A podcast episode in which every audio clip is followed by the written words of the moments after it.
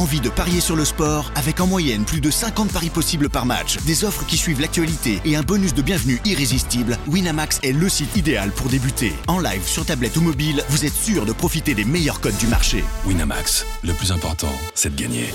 Les jeux d'argent et de hasard peuvent être dangereux. Perte d'argent, conflits familiaux, addiction. Retrouvez nos conseils sur joueurs-info-service.fr et au 09 74 75 13 13. Appel non surtaxé.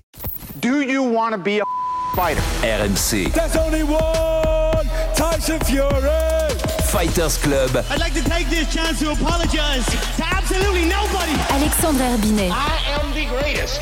Bonjour à toutes, bonjour à tous et bienvenue au 211e numéro du RMC Fighter Club, un Fighter Club qui remonte cette semaine dans la cage pour vous faire les présentations du choc pour le français Benoît Saint-Denis, UFC 295, Madison Square Garden de New York le 11 novembre face à Matt Frevola. Et on va aujourd'hui vous parler de la construction du striking de notre God of War national. Avec moi pour en parler cette semaine, mon partenaire du Fighter Club qui m'accompagne à toutes les émissions, co-présentateur du podcast au bord du ring, euh, entraîneur de boxe anglaise et de boxe pied-point au Temple Noblard. Comment ça va, Baba? Ça va et toi, Alex? Ça va, ça va. Je suis ravi d'être avec toi pour parler construction striking. Je pense qu'on est bien. On est bien. Et on est aussi ravi d'accueillir, il n'est pas avec nous en studio parce que le camp se prépare du côté du sud-ouest pour Benoît Saint-Denis. Le coach, le coach principal de Monsieur Benoît Saint-Denis et donc l'homme qui lui a construit son striking puisqu'il vient de ses disciplines de pied-point à la base. Monsieur Daniel Ouin, bonjour, comment ça va Daniel?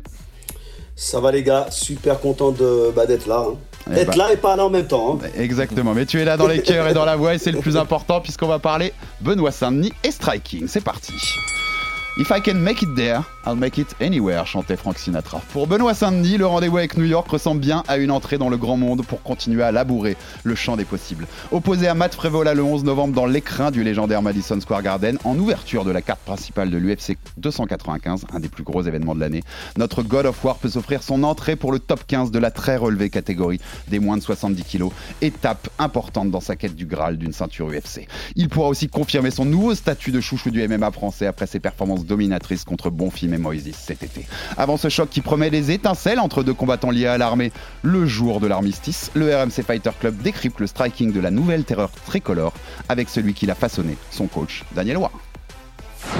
On voit dès qu'il y a un espace en sortie, t'envoies un high kick ou un truc comme ça. hein. Pression de Benoît avec l'anglaise. Il y va. Et le middle qui suit. Attention au high kick. Bien défendu par Benoît. bloqué. Et regardez comment il chasse son adversaire, il est sur lui constamment. Il veut pas le laisser respirer. De- Oh, le bras Ça c'est bien rentré, il a pas bronché Moïse. Le crochet encore. Oh, le il a crochet encore vite, crochet à la tête. Voilà, on voit les frappes. Dès que t'as l'espace, tu frappes. Voilà. Super. La Fabio et le coup de coude en Ouais, sortant du clinch. Il frappe tout de suite en fait. Et Dès qu'il y a l'occasion, il frappe. Et c'est la guerre Oh, le coup de coude. pour les dernières Oh, secondes de la la guerre, ça échange. On donne tout ce qu'on a. Il accélère. Attention là, ça peut être la fin. C'est peut-être la fin du combat. L'arbitre est très vigilant. Il reste 20 pas un secondes. Il doit continuer. Il doit continuer.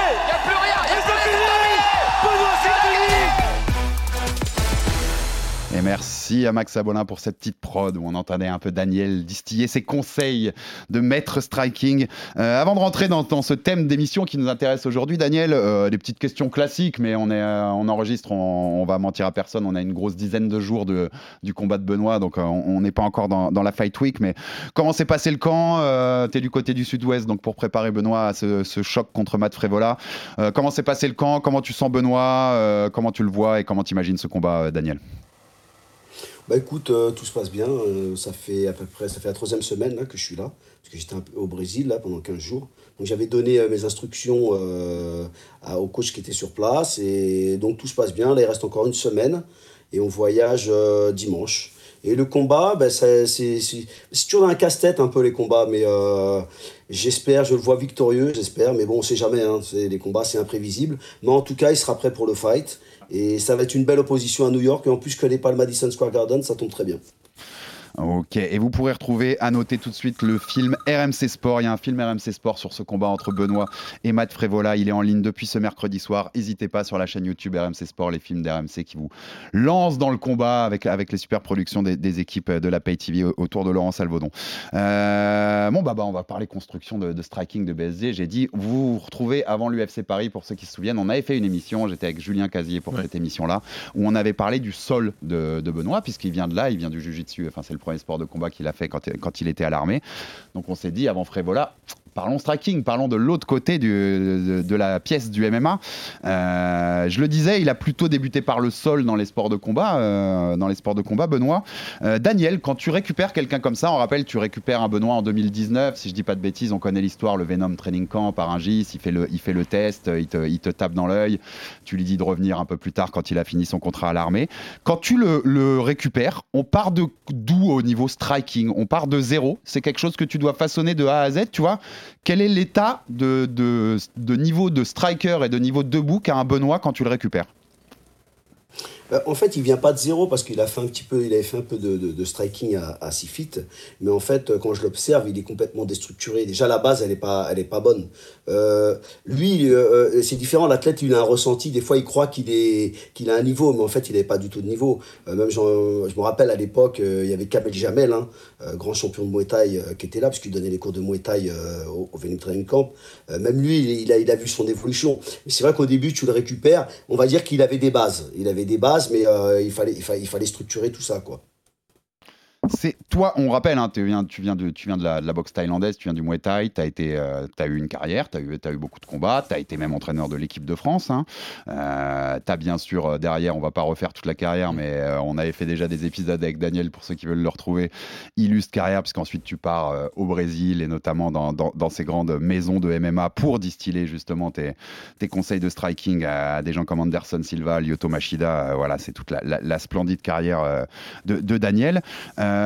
Toi qui viens de, cette base Muay pour rentrer un peu dans ce détail-là aussi, est-ce que c'est cette base-là que tu apprends d'abord à, Benoît? Tu vois, tu te sers de toi, tes qualités, de ce que tu connais le mieux pour faire la base de l'instruction de, Benoît en striking. Comment ça se déroule par rapport à ça? Ben en fait, non, pas du tout. En fait, euh, on voit déjà les. bon, la base de Thai, bien sûr, elle, se ressent, mais c'est surtout. Je travaillais beaucoup, surtout sur la posture et surtout sur les déplacements, en fait. Parce que la, grosse problématique euh, de tous les combattants de MMA, c'est qu'il y en a beaucoup qui ne savent pas trop se déplacer dans la cage. Et en fait, savoir se, déplacer, avoir une bonne euh, notion de distance, déjà, tu fais la différence. Et quand tu arrives en combat, tu es, beaucoup plus, euh, on va dire, beaucoup plus serein. Tu vois, parce que tu sais que le gars, même s'il rentre comme un bourrin, tu vas savoir te décaler, tu vas savoir faire des, des pas de retrait, tu vas savoir te déplacer et bien gérer l'espace. Et ça, c'est énorme. C'est énorme, ça. c'est un travail qui est qui est un peu euh, mis de côté par beaucoup de coachs. Hein. On voit beaucoup de, travail de manople, de vitesse, comme ça, mais on oublie l'essentiel. Euh, le combat commence debout et la problématique, euh, c'est la problématique de la distance et, des déplacements, savoir cadrer. Donc en fait, je commence par ça. Parce que moi, au début, quand je venais du Muay Thai, on était beaucoup plus planté, face à face. Et, mon approche avec le temps, elle a changé quand même. J'ai évolué quand même. Donc on, se tourne aussi tout de suite, puisqu'on est d'accord, toi quand tu le récupères, c'est pour le MMA. T'es pas là pour lui apprendre, tu n'es pas là pour qu'il ait une carrière dans le Muay ou dans, le pied-point, mais tu, tout est tout de suite adapté au MMA, en fait, tout est tourné vers la pratique du MMA, pour rentrer dans le détail et expliquer à nos auditeurs. Ben exactement. En fait, euh, il faut savoir que quand je suis venu, euh, quand j'étais à l'époque, quand j'entraînais les, les, les, les, Brésiliens, même les Américains, euh, les gars, ils avaient déjà un niveau. Et là, c'était vraiment striking MMA. Mais quand je suis arrivé en France, il a fallu que, que je prépare les combattants dans tous les domaines. Même si je suis pas spécialiste sol ni lutte. Mais en fait, je faisais un travail en MMA. Donc, il n'y avait pas que le striking. Euh, donc, je les ai vraiment, euh, Benoît, je l'ai vraiment façonné de, de, de, A à Z hein, en MMA. Mais le, le, striking, oui, en fait, euh, le striking que je lui mettais en place, il était adapté au MMA. Je ne faisais pas. Bien sûr, il y avait les techniques de mouet, les kicks, ça ne changeait pas. Quoique, avec le temps, on, s'adapte. Les, techniques de boxe, les genoux, tout ça, ça a mis beaucoup plus de temps à venir parce que, en fait, les gens ne comprennent pas. Pour structurer un combattant, il faut du temps pour qu'il soit solide sur les appuis, pour, qu'il trouve le les, bons angles de frappe, euh, même déjà un kick. Hein, euh, euh, Baba te dira, pour mettre un kick correct, ça met énormément de temps. Et encore lui, ça va. Il, est fraîchement, il, est arrivé rapidement. Mais après, il faut pouvoir le connecter. Donc c'est vrai que, en fait, tout ce que quand j'ai commencé, c'était vraiment le striking pour les MMA. Avec le temps, j'affine les techniques. C'est pour ça que maintenant, on commence à voir Benoît avec un peu plus de techniques, comme les coudes, le clinch muay thai. Il y a tellement de choses qu'il faut y aller en fait par par étapes. Hmm, c'est en fait partir de cette bas de pyramide avec le plus large possible, le striking pour les mains, et puis monter au fur et à mesure de, lui sa progression. Baba, c'est la difficulté, toi, toi qui es prof de, pied-point aussi et, qui, traîne depuis tellement d'années dans, ce milieu-là, c'est pas la même chose hein, que tu puisses expliquer à nos auditeurs de préparer du striking pur ou adapté au MMA. C'est pas la même chose parce qu'en termes de posture, comme Daniel explique si bien, ça va être complètement différent. On n'est pas sur la même surface quand tu t'entraînes en Muay Thai, que tu t'entraînes en kickboxing, en K1, tu vas combattre dans un ring, même si y a le One aujourd'hui et que la donne elle a, un tout petit peu changé. Euh, tu t'entraînes à. Le, simple fait d'arriver à te déplacer euh, et, à couper la cage ou à couper le ring, c'est deux choses complètement différentes. Euh, Benoît, c'est un combattant agressif. C'est quelqu'un qui va être sur la marche avant. C'est quelqu'un qui va chercher à cadrer plus qu'à se faire cadrer. Et euh, ça va être primordial pour lui justement d'avoir le bon déplacement pour pouvoir couper la cage, pour pouvoir couper le déplacement de son adversaire, pour pas perdre de temps, pas perdre d'énergie à le suivre et à se faire balader un petit peu comme ça euh, autour de la cage. Donc je comprends euh, tout à fait ce que Daniel dit, c'est très important. Je pense qu'ils ont dû passer beaucoup de temps à, travailler ces déplacements-là, à faire que, que, Benoît, c'est un combattant capable, en tout cas, de, de, couper la cage correctement.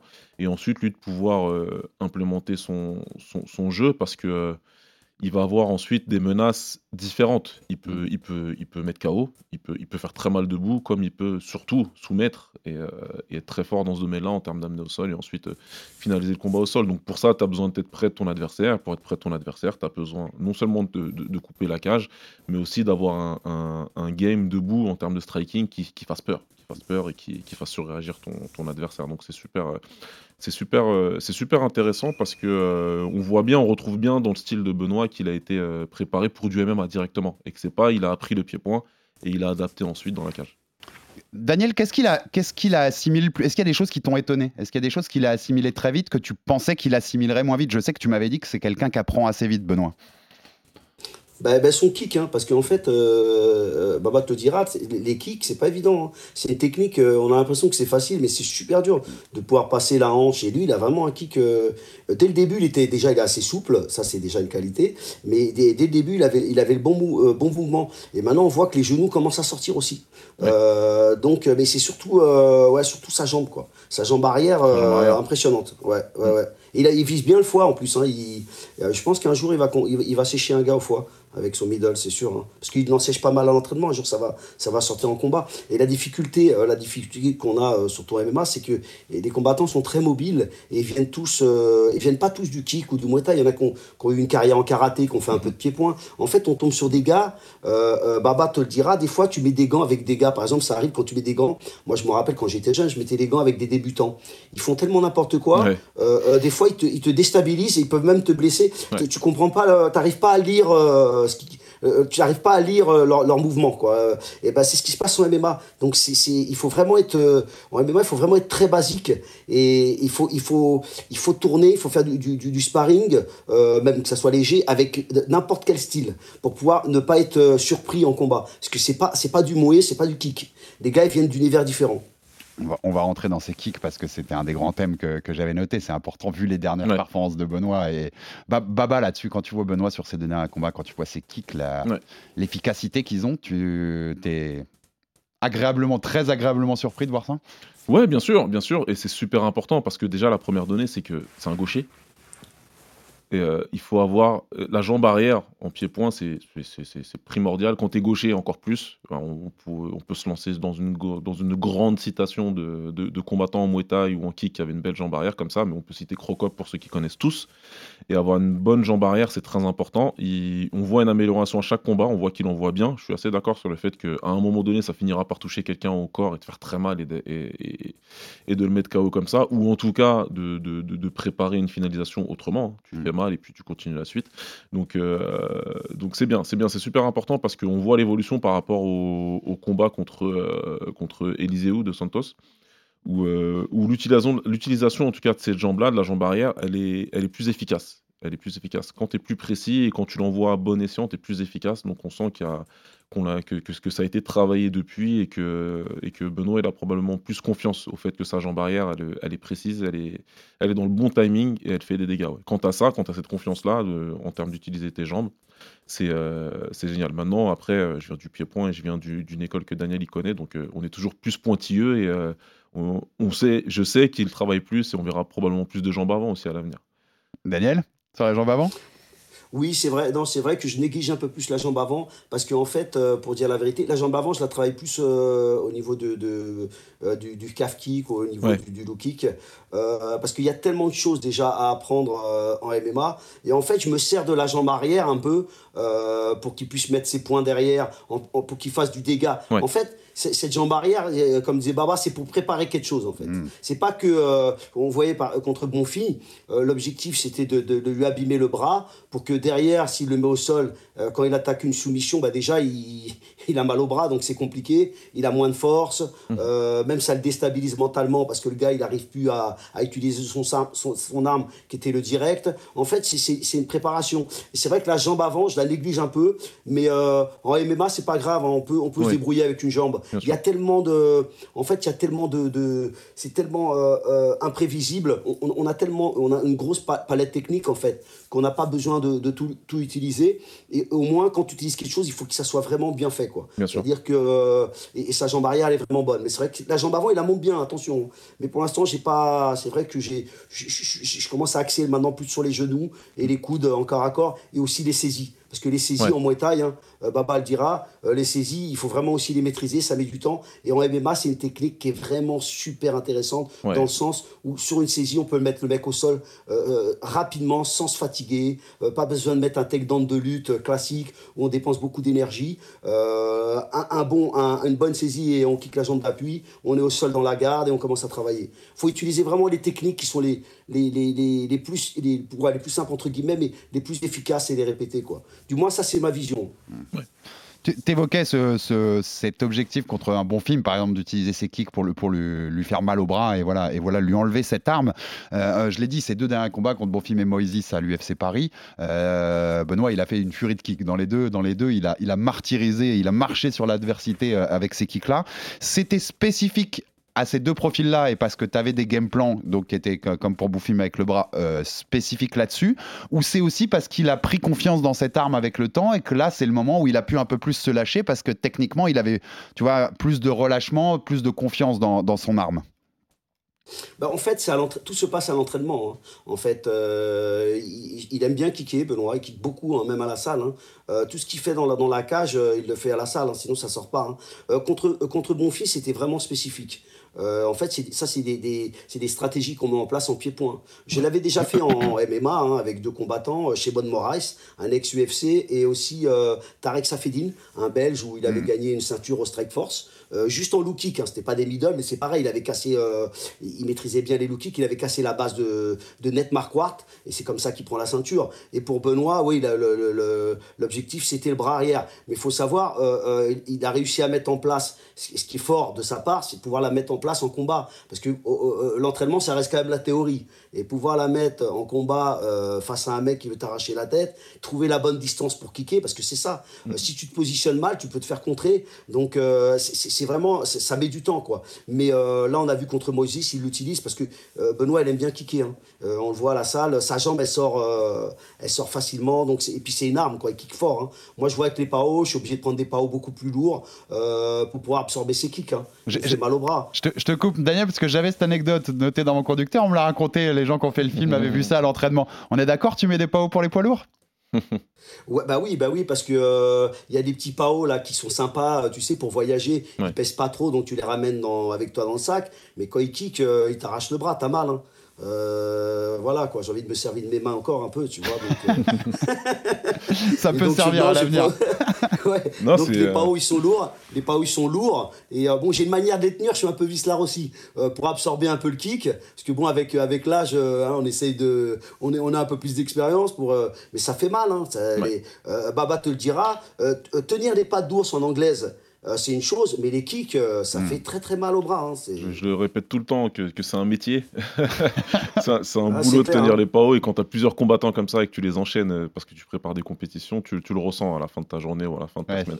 Ça, pique quand on Mais, est à la maison. en, Ah, bah, bah. en tout cas, ouais. en tout cas, je reviens sur ce que tu as dit en termes de stratégie. C'est super important parce qu'avec euh, le co-présentateur de- de- du podcast que j'ai depuis 5 ans au bord du ring, Lucas Bourdon, on en parle beaucoup que c'est pas assez implémentant en MMA, ce qu'on fait beaucoup en Muay Thai, ce que des Yotsenklai Fairtex ont fait ou des Samcor pour, euh, pour être plus anciens, d'envoyer beaucoup de middle dans les avant-bras pour vraiment euh, cré- créer du dégât et empêcher l'adversaire d'utiliser son anglaise, de lui faire mal. et de lui retirer cette arme-là. Si l'adversaire a une bonne droite, si l'adversaire a un bon, des, bons crochets, un bon crochet du, bras avant par exemple, de viser les deux bras, de le forcer à bloquer des middle. Et euh, c'est ce qu'on avait cru voir en tout cas dans, dans, son dernier combat. Donc, euh, donc visiblement on avait vu juste et c'est intéressant.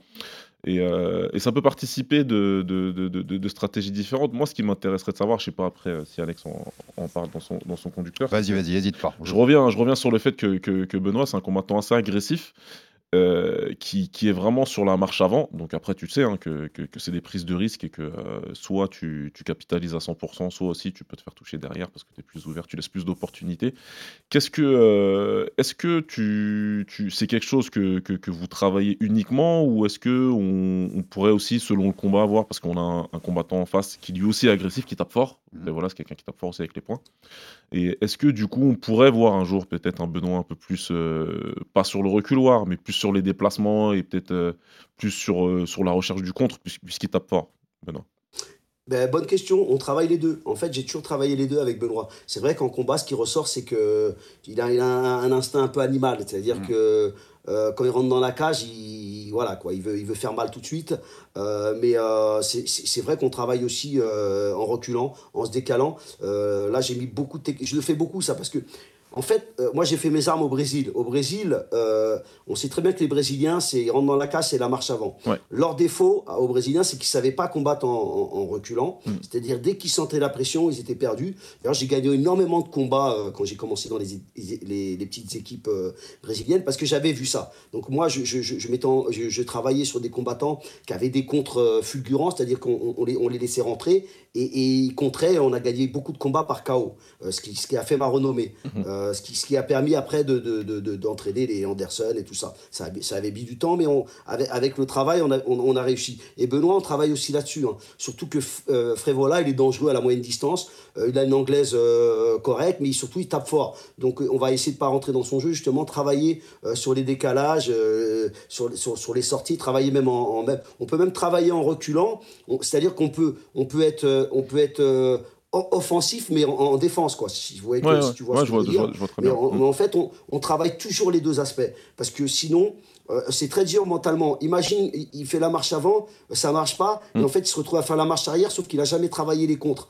Euh, euh, mentalement mentalement, euh, euh, ça, ça, peut le briser. Et si vous repérez bien, euh, regardez contre Bonfi, à un moment, il le contre en takedown. down. Je sais pas si vous avez vu ça. ça, c'est des trucs qu'on a travaillé à l'entraînement. Parce qu'il y a les contre-points, mais il y a les contre aussi avec mm. les takedowns. On utilise l'inertie du, du, combattant et hop, on le met au sol en deux secondes. Ça, c'était un truc qu'on fait tout le temps en entraînement, ça. C'est-à-dire qu'on se déplace, le mec attaque en ligne directe, on contre ou on se décale, on frappe. Ça, si, si on le travaille. C'est-à-dire qu'il est capable de, c'est-à-dire qu'il il, il, il, est capable d'attaquer, mais comme de combattre en reculant. Euh, c'est ça qui, ça c'est très important. Ouais, c'est ça. Hein, c'était sans, sans, bien sûr, c'était pas le but, c'est pas de, de, dévoiler tout le, game plan contre contre Frévola. On va garder euh, la part de mystère, mais c'était parce que on nous présente beaucoup le combat contre entre deux camions, entre deux camions qui vont se rentrer dedans au milieu de la cage et le premier qui tombe, il tombera et puis c'est tout.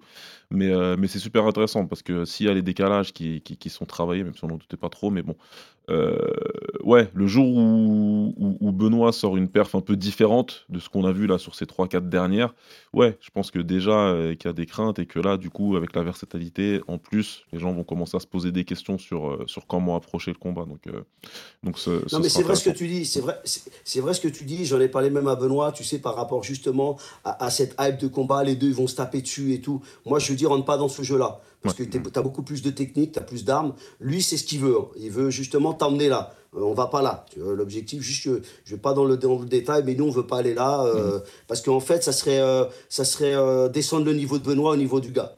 Euh, c'est hmm. pas qu'on maîtrise le gars, hein. c'est un combat très dur, on sait pas comment ça va se passer, mais justement, c'est d'essayer de rester. C'est justement pour ça que j'avais repris euh, Benoît euh, contre Thiago Moises. Hmm.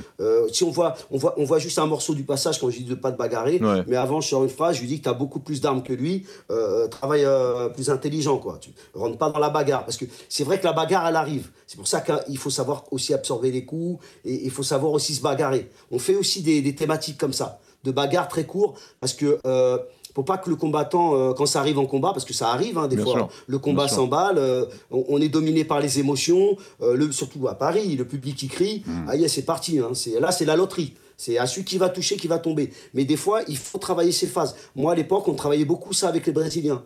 Parce qu'il faut être aussi fort en bagarre. Ça paraît bête, mais il faut savoir euh, encaisser, frapper en même temps. Mais euh, là, l'objectif, c'est pas de rester justement dans la moyenne distance pour prendre des gros coups. Ou du moins utiliser les, coudes. Euh, voilà quoi. Daniel, j'allais rebondir parce que c'était ma prochaine question, mais comme tout vrai sur ce thème, et tu en as parlé toi-même de, de cet interround où on te voit, où on te voit contre Diego Moïse. Donc c'est bien parce que tu nous précises les phrases que tu lui avais dit avant, qui sont quand même, qui sont quand même très importantes. Mais je t'avoue que moi, beaucoup de gens, depuis ce combat-là et qu'ils ont vu ta phrase, Beaucoup de gens moins dans les sports de combat que nous, quand on parle de Benoît, me disent Mais attends, c'est pas sa limite à Benoît, même son coach lui dit euh, Va pas à la guerre. Pour toi, je vais te poser la question directe à toi, tu le vois comme une limite possible de Benoît? Il faut qu'il fasse gaffe, quoi, entre guillemets?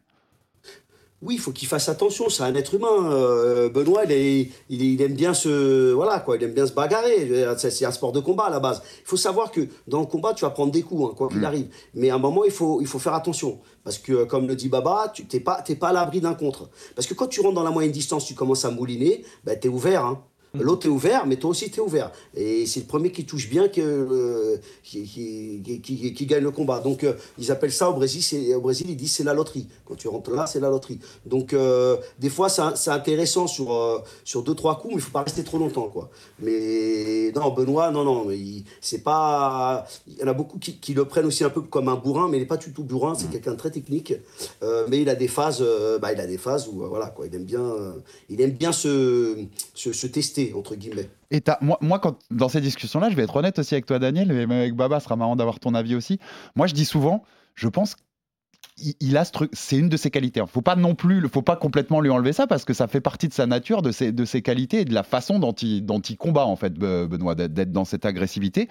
Et je sais qu'il y a des mecs qui ont pris des coups toute leur carrière et qui ont été au bout comme ça. Je cite euh, mes deux exemples, c'est Max Holloway et Justin Gagey, qui ont été respectivement champions incontestés et champions intérimaires à l'UFC. Euh, j'ai noté comme ça, mais pas pour l'instant en moyenne dans leur carrière. Euh, Benoît, il prend 5,7 coups significatifs par minute un, un il prend 7,50 coups significatifs par minute. Un Holloway, il prend quasi 5. Il prend, il prend 4,80 en encaissé. Ça les a pas empêchés d'aller au bout. On peut aller au bout un peu avec ce style-là, Baba? Bah, bien sûr. je te donnerai la parole après, Daniel. Vas-y. bien sûr, il y, a des preuves dans l'histoire de, combattants qui, ont fait une carrière à être très agressifs, à prendre des coups, à être ouverts et à accepter de, prendre un coup pour pouvoir en rentrer deux. Maintenant, il y a le revers de la médaille. Justin a été champion intérimaire. Il n'a pas pu passer le cap euh, supérieur. Max Holloway, on se rappelle qu'il a eu, euh, je sais plus c'était qui l'adversaire, mais il y, a un, combat où il a dû euh, se retirer alors qu'il était dans la Fight Week parce qu'il avait passé les tests et qu'il disait qu'il était, qu'il avait une commotion. C'est Rabib. passé euh, à l'entraînement, ouais, voilà. C'est Rabib. Rabib. prend Yakinta en fait, puisqu'il est le remplaçant au dernier moment de Ferguson et puis il saute et c'est Yakinta qui prend. Donc euh, donc euh, il y a des il y a des conséquences à, avoir ce style-là. C'est pour ça que j'avais interrogé Daniel là-dessus à ce sujet-là et que à un moment donné, de toute façon, tu es obligé de switcher parce que tu vas plus tu vas arriver vers le top, et plus les mecs vont être capables de, t'infliger des, dommages et rapidement et sur un contre et sur, sur une demi seconde en fait. On l'a vu entre Justin et Dustin Poirier. Euh, hop un kick en une seconde qui est partiellement bloqué. Ça te met ça, te met ça te met KO quand même. Donc euh, donc on peut le faire évidemment qui pourrait le faire en tout cas. Mais euh, le, le, le, coach et l'ancien combattant qui a été formé pour être fimeux te dirait qu'il faut pas Fimeux, c'est euh, technicien en, taille. Euh, et, je dis toujours que c'est mieux, c'est mieux d'être plus technicien que d'être guerrier tout le temps. Maintenant, Benoît, c'est un guerrier. il l'a en lui, en fait. C'est en ça que je le dis. Tu as raison de le souligner. Tu, le sens. Tu te sens que c'est un guerrier. Tu sens que c'est quelqu'un qui a besoin de ça. Il y a des combattants qui ont besoin de se faire toucher pour se réveiller, qui disent Ok, je suis dans le combat et cette fois-ci, mm. moi, je vais, te, je vais te faire mal. Mais euh, je sais aussi que, que c'est dans, dans, notre intérêt à nous, les coachs, de, de, de, de les freiner un peu sur ce sujet-là et de leur donner cette dimension-là, de leur donner des plans B, des plans B, des plans C, des plans D, pour pouvoir leur montrer que si ça passe pas en face à face, on peut aussi se décaler, on peut aussi tourner et rapporter la victoire. Daniel, pour te donner la parole là-dessus, tu, tu, me suis quand je dis euh, il peut aller au bout comme ça en fait, Benoît? Ah, Il faut bien ah sûr bah, améliorer un peu, mais. Oui, non, bien sûr, on voit des Vanderlei, euh, même euh, Endo, hein, que j'ai entraîné, lui, quand il a combattu Fedor, il s'était bagarre de rue. Hein. Mm. mais bon, moi, je, je, rejoins ce que dit Baba. Hein. Nous, euh, moi, mon objectif, c'est pas de dénaturer Benoît, c'est-à-dire son agressivité, il va la garder. Par contre, c'est vrai que ce côté, euh, quand ça commence à rentrer la bagarre, ça, on va essayer de le corriger. On va essayer de travailler autrement pour pas que justement qu'il prenne beaucoup de, de dégâts, parce qu'il faut penser aussi à, la, à, à, à sa reconversion. Euh, Je veux dire, Mhm. plus tard, c'est pas bon de prendre des coups dans la tête. hein. Euh, le cerveau, il n'a pas été fait pour avoir des dommages comme ça. Donc il faut, il faut travailler intelligent, intelligemment, je veux dire. Et euh, c'est vrai que, euh, surtout quand il va commencer à monter vraiment de niveau, il va falloir qu'il fasse très attention. Les gars sont beaucoup plus précis, tapent beaucoup plus fort, ils ont l'œil. hein. Donc pour, passer, pour passer des caps, euh, il, il va falloir travailler là-dessus. Mais ce que je veux dire, c'est que Benoît, c'est quand même un, un combattant jeune, en fait. On se rend pas compte, mais il a que, en comptant le non-contest, il a que 13 combats. Il faut savoir qu'en Muay Thai, en, en pied-point, 13 combats, c'est que dalle. hein. Ouais. C'est rien du tout. C'est-à-dire que il est en apprentissage. Donc, euh, c'est vrai qu'on est lancé là dans le haut niveau, c'est des grandes organisations, il y a énormément de monde, c'est vu dans le monde entier, mais le ratio euh, de, de combat, il est, il est pas très élevé. Donc, euh, il apprend, quoi. Il apprend, je pense qu'il va s'améliorer. Mais surtout pas dénaturer, parce que moi, ça m'est arrivé, voilà, je vais vous donner un exemple une fois, parce qu'en fait, le- le- le- l'entraînement, euh, même euh, euh, tout ça, c'est un laboratoire. Avec le temps, on, on fait des erreurs, on voit ce qui est bon, ce qui est pas bon, et tous les jours, on en, on- on en apprend rien qu'à l'entraînement. On met en place des situations, et il y a d'autres situations qui viennent se greffer. C'est ça qui est intéressant. Une fois, j'avais un entraînement, un entraîneur, un combattant, pardon, qui s'appelait Deverman. Je sais pas si vous vous rappelez de lui. C'était un combattant de l'UFC, un poids Ouais, bien lourd. sûr, ouais. Il était, bon, il était un peu ouf, mais euh, il avait une technique, il était complètement déstructuré. Et moi, je l'ai bien structuré. Mais en fait, de l'avoir trop, structu- trop structuré, j'ai enlevé euh, Ouais. un côté agressif en lui. Je sais pas si tu vois ce que je veux dire, Ah, Baba. Tu vois ça En fait, Ouais. et, et- et si tu veux, j'ai dénaturé son style Mhm. et ça n'a pas été bon. Il a, il a commencé à moins performer. Et, et ça, j'ai vu l'erreur que j'ai dit, ah ouais, non. Et, après, on avait un combattant qui s'appelait Sam Alvec, combattait à, l'UFC. Il, il rentrait toujours avec sa femme euh, dans le coin. Ouais. Et lui, c'était pareil. Il avait une technique euh, de, de pied-point incompréhensible, incompréhensible. Il avait même mis KO un Hollandais hein, euh, avec 12 kilos d'é- d'écart en Muay Thai. Ouais. Le mec n'a pas compris ce qu'il a fait. De toute façon, il était incompréhensible à lire. Et ça marchait. euh, et donc, on ne l'a pas trop dénaturé. Mais euh, en fait, il faut faire attention justement à, à- à enlever la nature du gars. Le, le- le- Ouais. le lion, euh, tu vas pas en faire euh, un agneau. Quoi, hein. Ah, mais et donc, il, faut, il, faut, il faut garder, il faut garder l'essence. Quoi. C'est totalement, c'est totalement dans le sens où je posais la question, donc, donc ça, ça- ça me va totalement. Et puis comme tu disais, hein, il, est, il, est, il est même pas vieux, euh, même en âge, hein, il a 27 ans, Ouais, Benoît, hein, il, a, il a encore, il a encore années devant lui où il peut combattre, clairement. Euh, quelques, merci Daniel, c'est passionnant, encore quelques petites questions et, et puis, et puis on te laissera. Euh, sur quoi aujourd'hui, pour rester dans ce thème de striking, sur quoi tu dirais qu'il doit le- encore le plus progresser sur son jeu debout? Si, si tu avais un, point sur lequel... Moi, je pense sur son anglaise. Son anglaise. Là, il a fait un peu d'anglaise avec euh, Luis Mariano. Euh, c'est un professeur anglais. Il vient le, le, le, Le le driver de temps en temps. Ouais, ouais, voilà, exactement. Et euh, en fait, je pense que c'est sur son anglais, surtout euh, euh, après ses enchaînements. Des fois, il a tendance à rester trop. Mm. Sa garde, un peu, des fois, elle est un peu basse. Je pense que c'est sur son anglaise, il faut qu'il progresse. Mais surtout, en fait, en fait c'est- un, un travail général. C'est-à-dire qu'avec le temps, par exemple, tout à l'heure, Baba parlait des- du cadrage et tout. Savoir que ça, on le fait tout le temps à l'entraînement. Aujourd'hui, on a une séance, on travaille le cadrage. C'est-à-dire que c'est des trucs répétitifs. Et avec le temps, ça devient de plus en plus. euh, euh, on va le peaufiner. Ben, c'est comme son anglaise. Avec le temps, elle va devenir de, de- de mieux en mieux. Il va faire des meilleurs transferts de poids. Il va être bien sur ses appuis. Pareil pour ses kicks. Avec le temps, il va les améliorer. Ses genoux, ses coudes, son Muay Thai clinch. En fait, il n'y a que le temps. Euh, on peut pas euh, mettre, euh, comme on dit, la charrue avant les bœufs.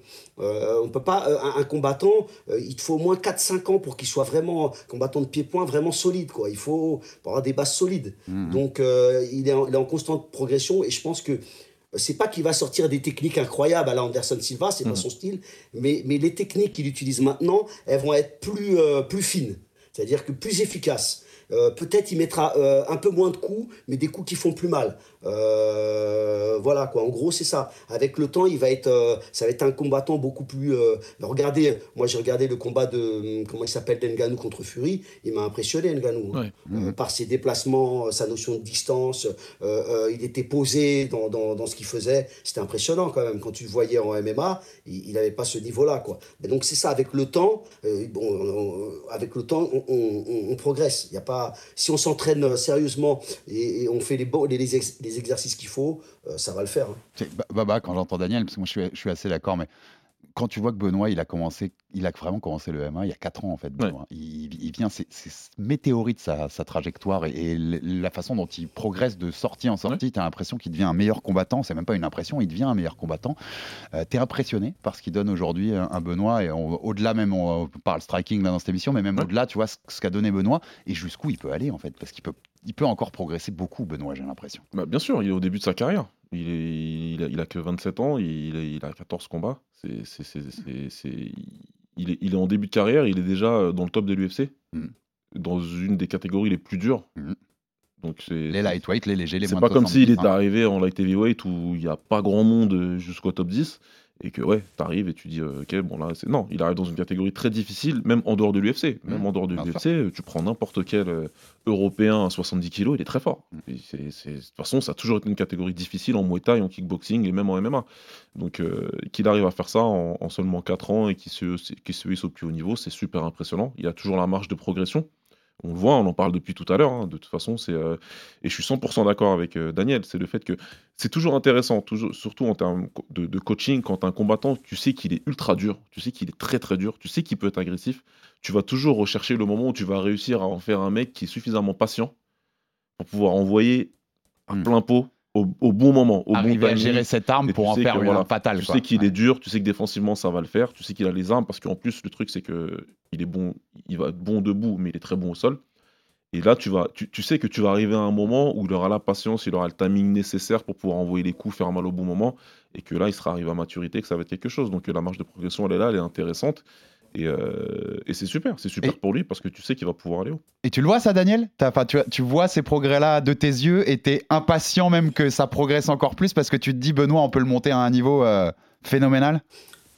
Bah oui, parce qu'en fait, il est beaucoup plus posé maintenant en combat. Hein. Mm. Euh, il écoute beaucoup plus. Euh, quand je le recadre, il écoute. Euh, sur des phases, on a eu la chance, par exemple, à l'UFC Paris, qu'à un moment, il a ramené Moïse. bon, il l'a ramené, bon, c'était, il, était vers nous, vers notre coin, donc c'était beaucoup plus facile de lui donner les instructions. Parce que s'il était de l'autre côté de la cage, avec le bruit qu'il y avait, tu peux crier, il va pas entendre. Et il écoutait. Il faisait vraiment.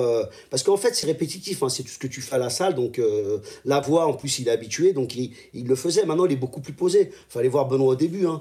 Il y avait même une vidéo qui tourne en ce moment. Je lui dis, vas-y, tranquille. Direct, c'est bagarre de rue, quoi. Tu vois, il mm. voulait défoncer le gars tout de suite. Et là, il est beaucoup plus posé. Il faut savoir qu'aussi, la progression de son striking, pourquoi elle est beaucoup plus lente? Parce que c'est du MMA. Il y a pas, on travaille pas que le striking. Il faut travailler la mm-hmm. lutte. Euh, nous, on travaille beaucoup le vice, tu sais, dans, dans les phases de lutte, mm-hmm. euh, sortie de lutte, crochet, euh, sortie de clinch, high kick. On travaille tous ces trucs-là parce que, en fait, il y a tellement d'incertitudes dans, dans, dans, le MMA qu'on peut utiliser ça. Pareil, il y a le sol. En fait, c'est un, un, travail euh, il y a énormément de, choses, euh, il, y a, énormément de techniques à apprendre. Et aussi, il y a les transitions, comment d'aller du, striking en lutte, euh, comment de se retrouver de lutte en sol, de sol, de se lever et frapper. Il y a tellement de choses que c'est vrai que l'apprentissage, il est un peu plus lent. c'est pas comme si tu prends le mec tu vas en Thaïlande, les gars s'entraînent deux fois par jour en Muay Thai, ils font que du mmh. Muay. Hein. Euh, depuis tout petit, je peux dire que c'est des machines de guerre. Ils ont un coup d'œil. Euh, quand tu vois les combats, moi quand je suis allé en Thaïlande, euh, la dernière fois, je regardais les combats, même dans les petits stadiums, tu regardes techniquement, mais tu, tu, t'hallucines quoi c'est magnifique quoi c'est je, je confirme aussi le... ah ouais, c'est ah ben oui tu étais il y a ah, pas longtemps je, je, te des confirme. enfants, même des enfants tu vois des enfants de 12 ans 13 ans combattre mais c'est un truc incroyable je veux dire tu regardes c'est ouais, je veux dire ils ont un mouvement technique une plastique euh, mais bon ça fait ils font que ça. Là non là nous on n'a pas que ça. C'est à dire que voilà il faut tout travailler et progresser dans tous les domaines. Tu, sais un truc que je disais beaucoup moi euh, je, pense que Baba il va me rejoindre là-dessus quand j'entraînais Anderson Silva en striking, euh, j'entraînais son pied-point sa boxe, elle était meilleure. Et ça, j'essayais d'expliquer au staff qui était avec moi, mais ils comprenaient rien. Je leur disais, vous pouvez pas enlever l'essence le, le, de, euh, de, de, de, comment il s'appelle, d'Anderson Silva. Ce qu'il fait gagner, c'est son strike. Donc il faut toujours que son striking, il soit au très haut niveau. Ce qui te fait gagner, si c'est ça, il faut que tu le travailles. Voilà, c'est ta force, il faut, il faut l'affûter. Il faut l'affûter. Benoît, euh, ce qui te fait beaucoup gagner, c'est les soumissions. Donc je lui ai dit, ton sol, il faut qu'il soit au top. Parce que Benoît, sur le dos, euh, je peux te dire, t'as même pas peur quand il est sur le dos. Il va se relever, il a un sol. Donc, je lui dis, faut que tu affûtes tes armes. Là où tu es bon, faut que tu sois le meilleur. Et je me rappelle, j'expliquais ça. J'avais même un conflit avec les gars de boxe anglaise à l'époque de la Bahia, euh, Bahia, quoi, pardon. Euh, euh, les profs de boxe anglaise de Junior de Santos, euh, ils ont été les profs d'anglaise de, comment ils s'appellent, des Minotaurs et tout. Parce qu'eux, ils voulaient imposer leur anglaise. Et, mais je leur expliquais, pourquoi euh, Anderson arrive à connecter Parce qu'il est imprévisible avec son Muay Thai. Mhm. Ce qui fait que quand il envoie ses genoux, ses kicks, si d'un coup il met un gauche-droite, le mec il va pas le voir arriver. C'est des combinaisons. C'est pour ça que son anglaise elle était efficace. C'était un peu comme le banner. Je sais pas si tu te rappelles, Baba, à un moment, le banner, il, travaillait beaucoup son anglaise. On le voyait au K1. Il mettait que son anglaise. Il performait pas autant que quand il mettait ses kicks. Parce que quand il mettait ses kicks, il cachait son anglaise derrière. Et, donc, c'est important de, voilà, d'affûter ses armes et justement de travailler, euh, justement le pied-point ou le, parce qu'on est plus imprévisible avec un pied-point pour mettre des KO en fait. Bien sûr. Hyper intéressant en tout cas la discussion avec Daniel. On, pourrait continuer longtemps. Je voulais parlais un dernier thème que tu as évoqué, Daniel, euh, avec toi comme avec Baba, c'est ce clinch. Euh, moi, je trouve aussi qu'il y a des énormes progrès et qu'on voit à chaque sortie que voilà, au clinch, euh, il devient, il de plus en plus létal, notre ami Benoît. Comment Baba, et ensuite je donnerai la parole à, Daniel, mais comment tu vois cette évolution au clinch, au corps à corps donc de, Benoît? Ouais, bah c'est euh, pour moi après son sol, c'est ça, c'est peut-être l'endroit le, où il est le plus fort. Tu sens que physiquement, de toute façon, il a un avantage dans cette catégorie-là. Tu sens qu'il est fort. Je pense qu'il est plus fort que la majorité des, des gars dans cette caté. Physiquement, hein, je parle de force vraiment quand tu vas dans le clinch et que tu vas, tu vas, tu vas mettre les mains sur, euh, ton adversaire. Et euh, maintenant, après, tout à l'heure, Daniel l'a évoqué, c'est euh, d'arriver justement à, prendre ces petites armes techniques.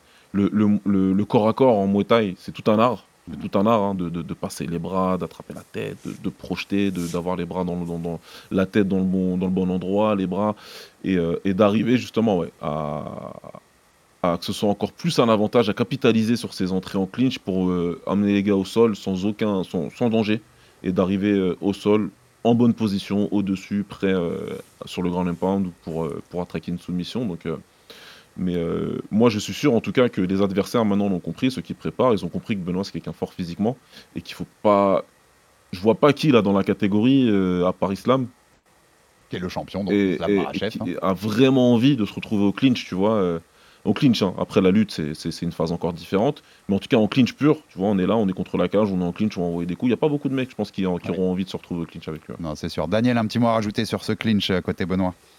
Eh ben, le, le, clinch Muay Thai est super important en Muay Thai. Hein. Déjà, il permet euh, de trouver des ouvertures pour les coudes.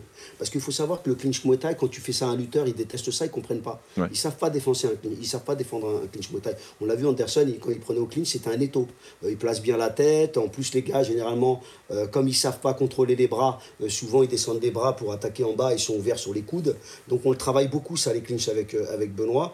Et pour être bien fort au niveau des bras. D'ailleurs, on a vu Slam qui a fait ça à Volkanovski. Et il était perdu, hein, Ah, il pouvait plus bouger, il l'a il a, il a brisé. Hein. Et les clinches, ça fait mal en plus à la nuque, tu mets tout le poids du corps euh, vers l'avant sur le gars. Euh, non, ça, on le travaille énormément. C'est des nouvelles armes que j'ai mis, euh, bon, que je connais depuis longtemps, mais comme je vous dis, il y a tellement de choses à travailler. J'y vais par, j'y vais par étapes. Ah, et là, Benoît, il se sent vraiment, il serait vraiment, il se sent vraiment à l'aise avec les genoux, avec les clinches. On fait des, des transitions, même, on, on, fait genou, coude, coude, genou. En fait, c'est super imprévisible. Et le clinch, franchement, c'est une technique incroyable. Par contre, nous, on fait qu'un clinch, on cherche pas, parce que bon, c'est vrai qu'il y a énormément de techniques en clinch. Et, c'est pas du Muay Thai, on fait vraiment le truc classique, les deux bras euh, derrière la nuque, comme il a fait Islam. Ça fonctionne super bien. Et je peux vous dire, il y a un tas de gars qui ne savent pas défendre les clinches. C'est un truc incroyable. Et c'est un travail euh, qu'il faut faire. Hein. Mais justement, comment... c'est super pour ça. Justement, comment tu l'expliques? Parce que toi, tu es, coach justement dans plusieurs. Tu as, été aux States, à Team Quest, tu as été au Brésil dans les grosses teams, donc tu as vu euh, la plupart des grosses teams travailler en fait. Et moi, ça, fait, ça fait plus de 20 ans maintenant que je regarde du MMA, j'ai regardé le Pride. J'ai vu Anderson Silva euh, trimballer Rich Franklin comme ça, avec, juste avec la bonne prise en PAM, encore à corps en Muay. Ça, il, ils ne travaillent pas dans le camp, les autres, ou comment ça se passe en fait? Ben, en fait, euh, il y, a- il y a beaucoup de. Moi, j'étais étonné quand je suis allé aux États-Unis, ben, même au Brésil. Déjà, le Muay Thai, le pied-point, il était horrible. hein. C'était c'était un niveau, c'était un peu de la bagarre, quoi. Il Ouais. y avait des trucs intéressants à prendre, hein, parce que c'est- c'est- ils faisaient des- n'importe quoi, mais des fois ça fonctionnait, donc on prend, on, on prend des trucs. hein. Et même aux États-Unis, ils n'ont pas le niveau qu'on a en, en Ouais, pied-point. ça. Euh, Baba, faut savoir que nous, en Europe, on est des tueurs à gages. Ouais, bah, pied-point. je, le répète C'est- depuis tout le temps.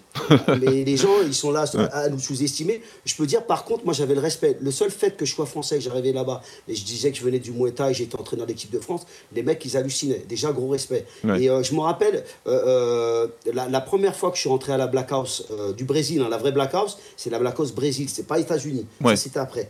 Et la première fois que j'ai fait le test pour entrer, je sais pas si vous connaissez ce combattant, Pedro Rizzo. Bien sûr. Bien Pedro sûr. Rizzo, c'était un combattant poids lourd. Avec les gros low kicks. Bah, voilà, exactement. Et ben c'est lui qui a fait mon test d'entrée. C'est-à-dire qu'en fait, ils ont voulu savoir mon niveau. Et comme. Pedro Rizzo s'était entraîné en, en Europe, en Hollande, avec Peter Hart, il avait Mhm. un niveau, un super bon niveau de Muay Thai.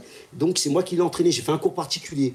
Et, et il a évalué mon niveau. Il Ouais. me l'a dit après. Hein. Il me l'a dit après, il m'a dit Daniel, c'était pour évaluer ton niveau. Bon, ils m'ont pris tout de suite parce qu'il a vu. Euh, la plupart des Brésiliens n'avaient pas ce niveau. Il y en a beaucoup qui sont inspirés de, de ça. On a, on a un pied-point de malade. Ouais. Euh, par contre, une chose qui est marrante maintenant en striking, Baba, je pense que tu as dû le remarquer, c'est que des techniques qu'on utilise euh, en, en, en MMA, il y en a beaucoup qui commencent à les utiliser en Muay, qui ne les utilisaient pas avant. Exact. Tu sais, les saisies de low kick. Ouais. Euh, tu sais que la saisie de low kick à Anderson, c'est moi qui l'ai montré. Cette saisie de low kick, il a mis KO James Sterling. Ouais, Celle-là, moi, exactement. À l'époque, on me disait en Muay Thai, jamais saisir les low kicks. Je sais pas si Jamais. on ça. Jamais, jamais, il faut bloquer. Ouais. Mais tu le vois maintenant. Tu Mhm. vois.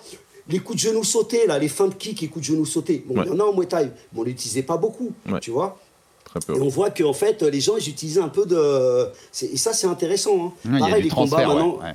Exactement, pareil, les combats maintenant, on voit les combats de Muay Thai en cage avec des gants de MMA, c'est plus le même fight. hein. Si on observe les Thaïlandais, vous regardez dans les combats du, du One, ils utilisent beaucoup l'anglaise. Pourquoi? Parce que c'est du l'anglaise. 4-11. Eh ça. ben ouais, c'est du 4-11. Ça va descendre. Ils savent qu'ils peuvent. Exactement. Donc ils mettent quelques coups pied pour masquer, Ouais. mais c'est l'anglaise qui passe derrière. Et Donc ça ça, et évolue. dès que ça descend, ça, ça, ça punit. bah, ouais, ça punit. bah ouais, bah sur, bah sur tous les tailles. hein, euh, euh, même le niveau, il est tellement élevé, ils mettent bien le poids du corps, je peux te dire, euh, ça fait mal. hein. Ça tombe Mais, direct. euh, ouais. c'est super intéressant. C'est Mm. super intéressant. C'est vrai que on a vraiment en France, il faut se valoriser. Il faut valoriser nos combattants. On, est, on est vraiment une nation très forte en Ouais. sport de combat. hein. Il faut arrêter d'être, euh, d'avoir cette frustration. Euh, moi, je- honnêtement, les gars, moi, je vais au, au Madison euh, Square Garden. On vient pour lui arracher la tête. hein. Et sans, euh, comment dire, je sais pas si on va gagner, mais on y va sans complexe. Moi, il n'y a pas américain, New York, je, je m'en fous en fait.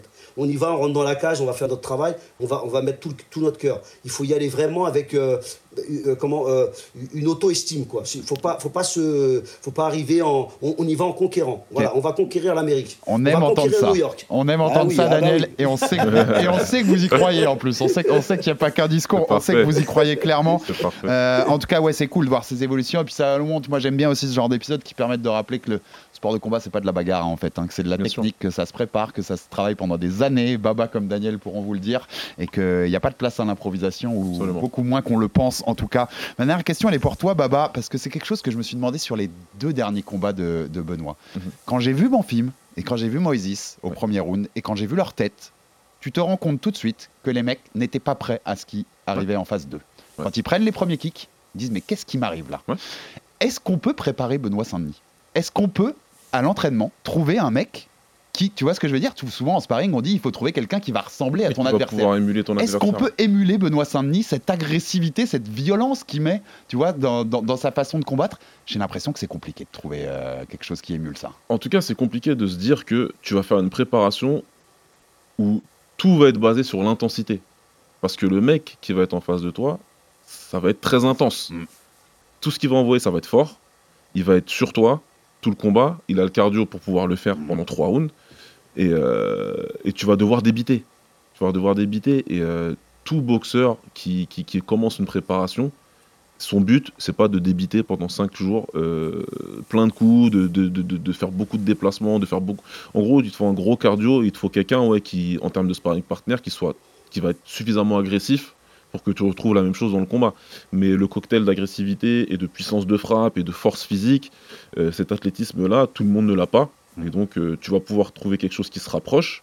Mais euh, ça va pas être simple. Moi, je- je- la réponse que je vais te faire, c'est de te, c'est de te dire, euh, je pense maintenant que les mecs qui préparent Benoît ont compris Mm. euh, ce qu'ils ont en face, que le premier combat n'était pas spécialement voilà, représentatif de, Oui, de ce être, de ouais. ce être Benoît en termes de produit fini, entre guillemets. Et, euh, et donc, ouais, j'espère qu'ils ont compris qu'il faut se préparer avec intensité, parce que c'est un combat intense. Matt Frévola il- ou qui que ce soit d'autre qui sera en face, et même si demain c'est des tops, personne pourra te dire euh, ouais, je vais pouvoir y aller techniquement, ça va le faire, et je vais faire une préparation normale. Non, non, il y a, il y a un élément euh, d'intensité qui est différent pour préparer un mec comme Benoît Saint-Denis. ouais. Très bien, très bien. Bah, c'est- voilà, c'était ma petite dernière question là-dessus. Merci beaucoup, Daniel, hein, pour ta présence euh, pour, pour ce Fighter Club. Je vais pas te demander ton pronostic pour, pour ce combat, parce que tu nous as dit tu veux- on, on part pour lui arracher la tête, c'est ça l'idée? Voilà, bon, on sait pas si on va gagner, mais les gars, on va faire du show. Il y a une tête qui va voler, victoire ou pas? Mais non, on est confiant et en tout cas, on sera là pour supporter Benoît Saint-Denis. Je rappelle, UFC 295, 11 novembre, Madison Square Garden contre Matt Frévola pour rentrer dans le top 15 de cette très dense catégorie des moins de 70 kilos. On sera derrière l'écran, Daniel. Merci beaucoup pour toutes ces ta science infuse sur le striking. C'était passionnant de parler de ça avec toi et la construction de Benoît Saint-Denis. Et puis, on sera là pour débriefer tout ça et puis pour continuer l'aventure avec notre, notre BSD national. Merci Baba pour ta présence également dans cet Merci épisode. Euh, Abonnez-vous sur toutes les plateformes pour rater aucun épisode. Abonnez-vous aussi sur YouTube maintenant qu'on est en vidéo chaque semaine sur YouTube. Envoyez-nous des commentaires, des pouces bleus, ça donne de la force. Et à bientôt pour un nouvel épisode du RMC Fighter Club. RMC, Fighters Club. Envie de parier sur le sport avec en moyenne plus de 50 paris possibles par match, des offres qui suivent l'actualité et un bonus de bienvenue irrésistible, Winamax est le site idéal pour débuter. En live, sur tablette ou mobile, vous êtes sûr de profiter des meilleurs codes du marché. Winamax, le plus important, c'est de gagner. Les jeux d'argent et de hasard peuvent être dangereux. Perte d'argent, conflits familiaux, addiction. Retrouvez nos conseils sur joueurs-info-service.fr et au 09 74 75 13 13. Appel non surtaxé.